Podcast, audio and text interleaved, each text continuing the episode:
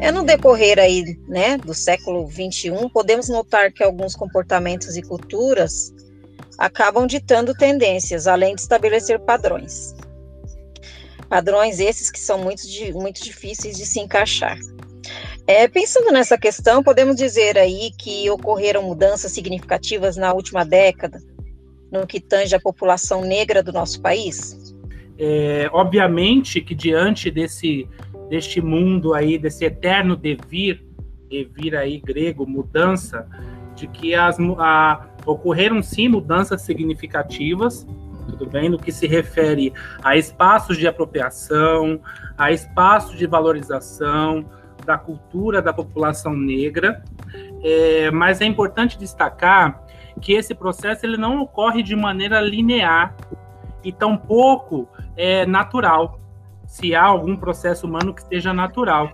Esse processo é um processo de, de mudança que vem com luta, que vem com um processo de apropriação de espaços, sejam eles físicos, sejam eles é, do campo econômico, sejam eles espaços ideológicos de fala. Então, assim, ocorreram sim e mudanças importantes no que tange a essa população, é, na qual o Brasil é, tem uma grande parcela e é fruto dessa miscigenação do europeu, do africano, do indígena, mas é importante destacar, e eu destaco aqui na minha fala, de que essa mudança, e essa questão é o termo mudança, ele não ocorre de maneira passiva, ou pacífica, como às vezes a gente é, costuma ouvir é, ou multiplicar. É um processo de ocupação, é um processo de luta, é um processo em que as pessoas e a etnia negra precisa se fazer presente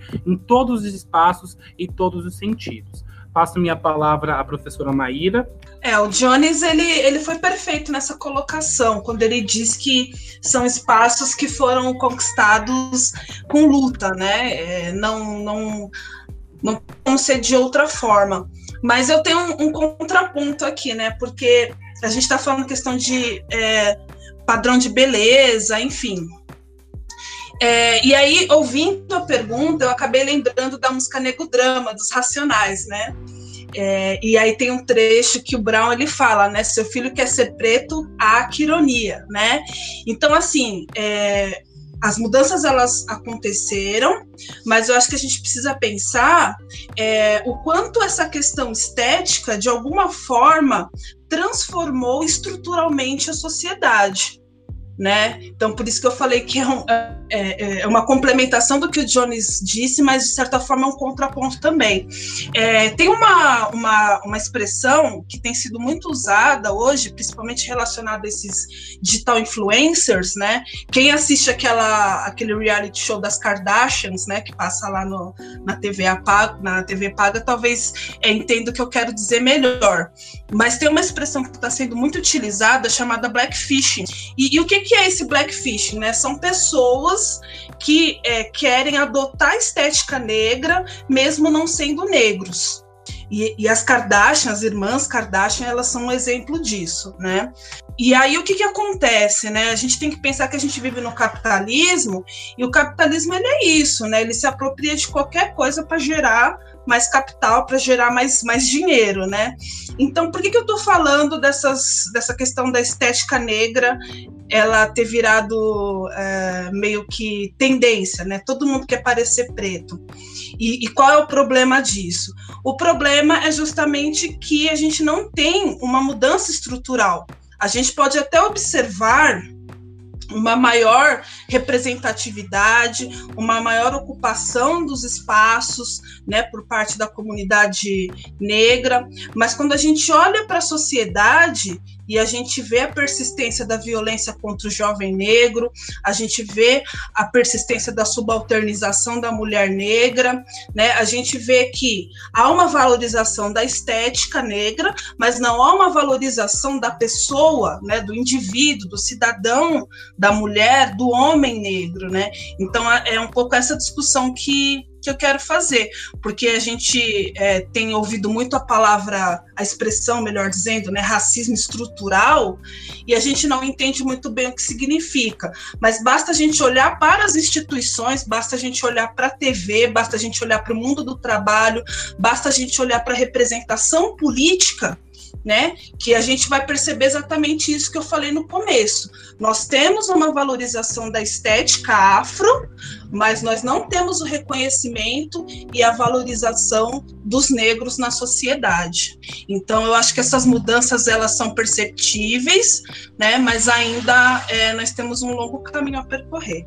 E, e, se você me permite, Maíra, é, dentro da, do que foi falado, é, acredito que seja justamente também esse perigo de, do pensamento é, ahistórico, né? Às vezes conceber o pensamento somente como um recorte ou como um instrumento mercantil, como você colocou, ou tendencioso, mas é por isso que, eu, que eu, eu, mencionei na minha fala a questão do devir da história, né? A história enquanto um processo de constante movimento e transformação, porque ela nos revela aí é, dois pontos, dois condicionamentos da pessoa humana, na qual eu vou trabalhar minha fala na, nas, nas, próximas, nas próximas colocações, que é a dimensão histórica, né, porque traz consigo uma historicidade, e a dimensão científica, a dimensão do conhecimento, a dimensão epistemológica. Mas, é, é de fato, concordo com você que é, ainda há muito é, o que mudar, ainda há muito o que se transformar, mas é, as mudanças que ocorreram e que são significativas, elas ocorrem a partir de um processo de luta e de movimentação e de organização e, e de consciência política. Mas acho eu, eu concordo com a sua fala é, quando se fala que é preciso é, olhar também para o indivíduo, individualizar essa, essas questões. Perfeito. É, é, só complementando aqui a fala, né, eu lembrei de, um, de, um, de uma outra situação, né, falando um pouco sobre essa questão da estética negra é, e, e, o fato de, de ser negro tá quase que na moda, né, isso por conta da indústria cultural, né? Que é o chamado fenômeno de tokenização, né?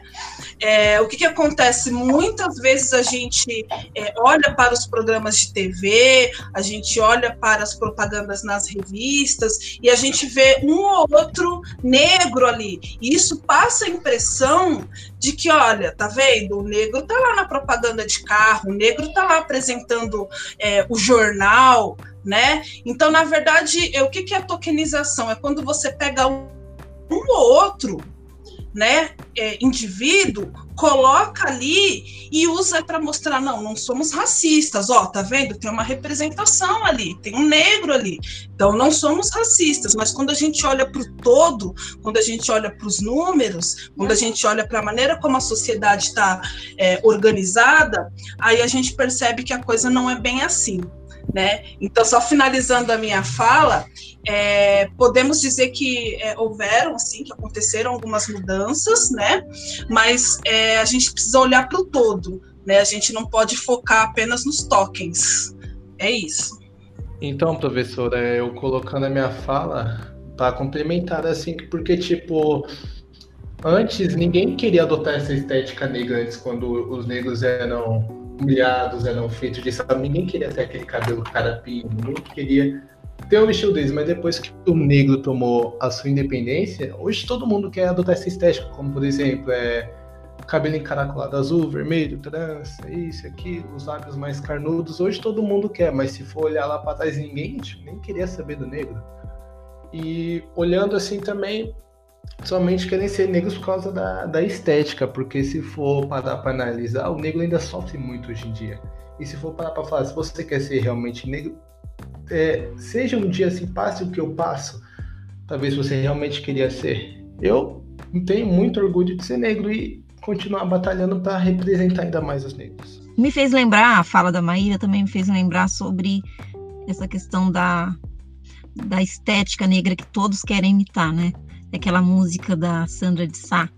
É, Mil cabelos enrolados, todos querem imitar, né?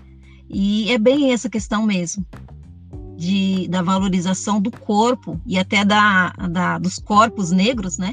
E também a questão das, de mitos, né, de, da hipersexualização, que mais à frente nós vamos falar sobre isso, né, da mulher, né, da mulher negra, e é bem interessante, né, a gente, a gente não pode olhar só, como a Maíra falou, olhar para um único ponto, né? Porque acaba sendo como se fosse uma cortina de fumaça.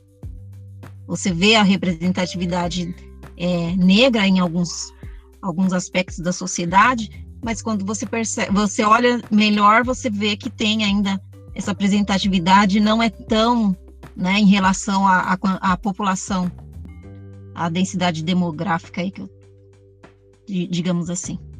E isso aparece também lá no, né, na, na, pesquisa que os alunos né, é, responderam e quando o menino relata lá, né? Nossa, você é até bonito, né? Mas né, corta esse seu cabelo aí, né? Ou seja, você vai é, mexendo nesses padrões de beleza, né? Como se uns querem seguir isso, dizer, ah, não, eu também quero ter um cabelo enrolado, quero ter... E outros falam, não, olha, você é até bonitinho, mas corta esse cabelo, faz isso, faz aquilo, né? me fez lembrar, então, né, o relato desse garoto da nossa escola. É, tem aquelas expressões, né, de é, é negros de traços finos, né, é, então, assim, to, toda, toda essa linguagem, né, o Foucault falava, né, é, linguagem é poder, né, então é, essa, essa linguagem, ela de alguma forma, ela vai interferindo na maneira como a gente enxerga as coisas, como a gente enxerga as pessoas, então a gente acaba tratando isso com uma certa naturalidade, né, e não percebe que isso de alguma forma interfere na maneira como a gente enxerga o mundo